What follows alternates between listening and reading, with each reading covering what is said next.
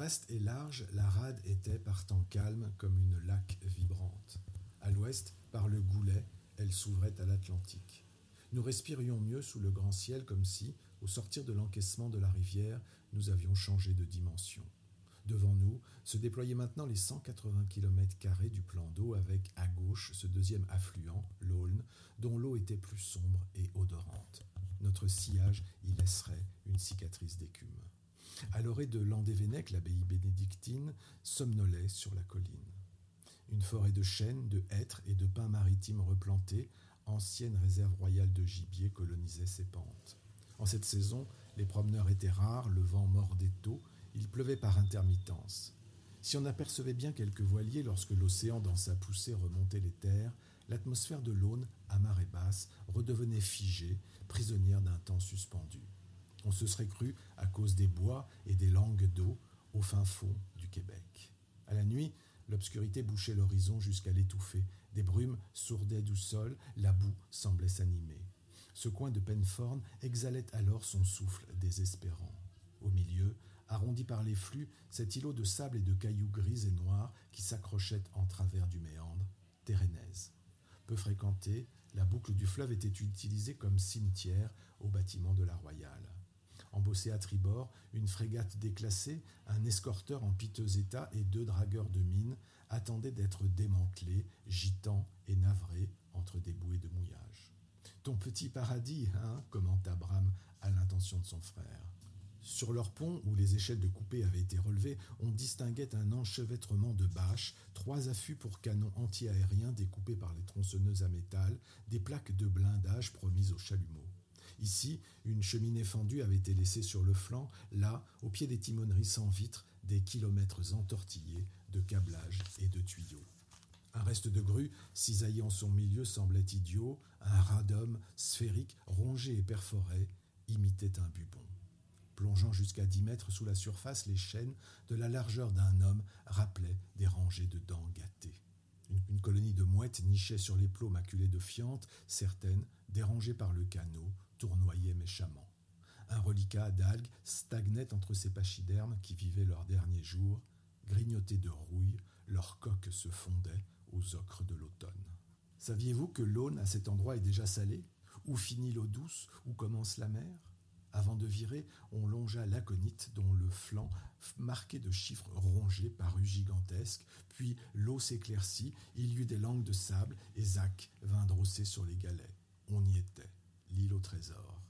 Modelée par le débit du fleuve et par les ondes océaniques que la rade atténuait, Térénèse offrait une forme presque ronde et craquelée.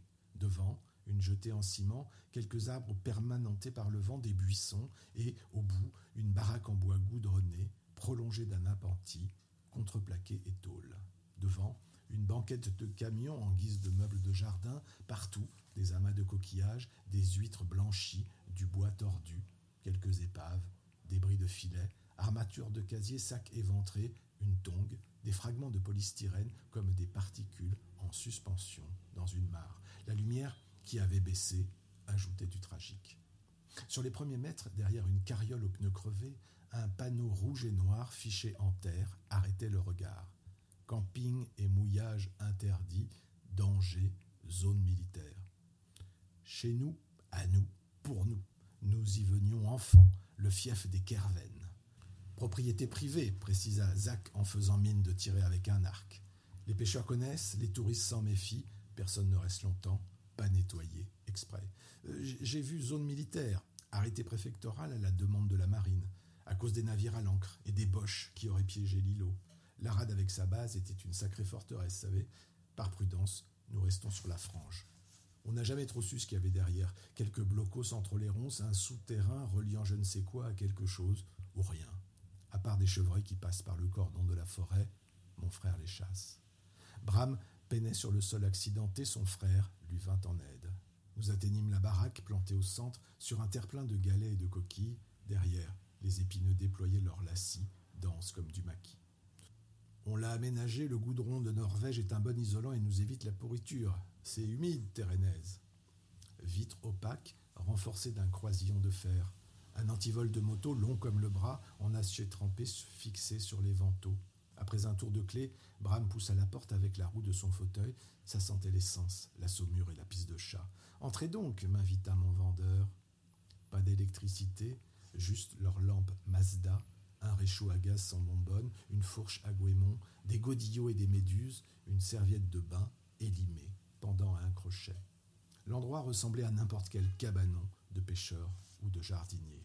À l'intérieur, trois ou quatre pliants, une table en formica qui avait connu des jours meilleurs, un bas flanc sur une étagère d'atelier où était conservée une collection moisie de Reader Digest et deux éditions du Quid. Au fond, un ancien congélateur de 300 litres, sa poignée tenue par deux cadenas monoblocs, les frères ayant chacun la clé du leur. Hissé sur des cales, l'appareil ménager, vide et sans branchement, luisait avec modestie. Une batte de baseball en aluminium, marque Hooligan, posée à côté. Comme des larrons, on approcha de cet hôtel improvisé. Un, un pincement chaque fois. Le battant fut déverrouillé et relevé avec précaution. Puis le cadet plongea son bras. D'une sacoche en cuir huilé, doublée d'un gros papier bulle, il sortit une housse étanche serrée par de larges élastiques. Sous le zip, la petite toile rectangulaire apparut dans son cadre vermoulu. J'allumai la lampe torche de mon iPhone, mêlant mon faisceau hésitant au leur, fixe et décidé. Et dans nos trois ronds superposés de lumière, comme ces projecteurs qui, pour un numéro de striptease, font jaillir la danseuse de la pénombre, semblent la clouer sur la scène avant que le rythme de la musique ne l'en arrache et ne l'anime, Marie revint à la vie. Le paysage derrière, les pins, le fleuve, les planches de la baraque se pressèrent contre moi pour me pousser de l'avant, et je montai vers le rayonnement de cette étoile inconnue qui m'atteignait à travers les siècles, m'attendait là, naïve et farouche. Au milieu, deux cuisses ouvertes sur un aplat bleu, un bleu cobalt, pareil à un ciel saturé qui se serait posé sur la couverture de lit au bord frangé, ou plutôt qui serait devenue la couverture elle-même, et cette fleur de chair, affichant sa luisance nacrée, la toison en une mousse fauve, le doigt au milieu. Le papier peint pâte vitrifié d'un verre amande, offrait des lys, des arômes et plusieurs oiseaux inconnus et mystérieux. Hormis un carré jaune orangé, unique contrepoint, en haut, à droite, fragment de soleil ou fantaisie, le reste n'avait été qu'esquissé, comme si la scène au premier plan, la seule qui importait, concentrant les regards, les aimantant jusqu'à les retenir, concrétisait le rêve fugace qu'il avait fallu étreindre. L'image était à la fois obscène et ingénue. Me retournant vers les Kerven qui déjà me reprenaient la peinture des mains, je ne parvins qu'à murmurer Tout est si fragile, n'est-ce pas? Il m'approuvait, synchronisé, et scrutait ma réaction. Le style, la vitesse du pinceau, l'effet de tuilage, le, le, est indiscutable. Oui, probablement un Gauguin. Est-ce possible de le prendre en photo? Pas cette fois, regardez, ça se couvre. Rentrons avant la drache. S'agirait pas qu'on reste coincé ici. La foudre raffole de l'endroit. Nous dévalâmes alors comme trois gamins fantasques vers la grève. Lorsque nous atteignîmes l'embarcation, j'étais déjà sous l'enchantement de cette peinture, touchée par son bleu céleste, le rose de la chair, le carré jaune, orangé, et tant pis si la lumière était tombée sur l'îlot, froid si la pluie crépitait en mitraille, si notre canot allait être avalé par le ciel électrique, grondant jusqu'à nous, quelque chose avait germé qui s'épanouirait, consolant et orchestral, oui, bientôt, je reviendrai là, comme on repasse par la case chance, pour ramasser mes millions.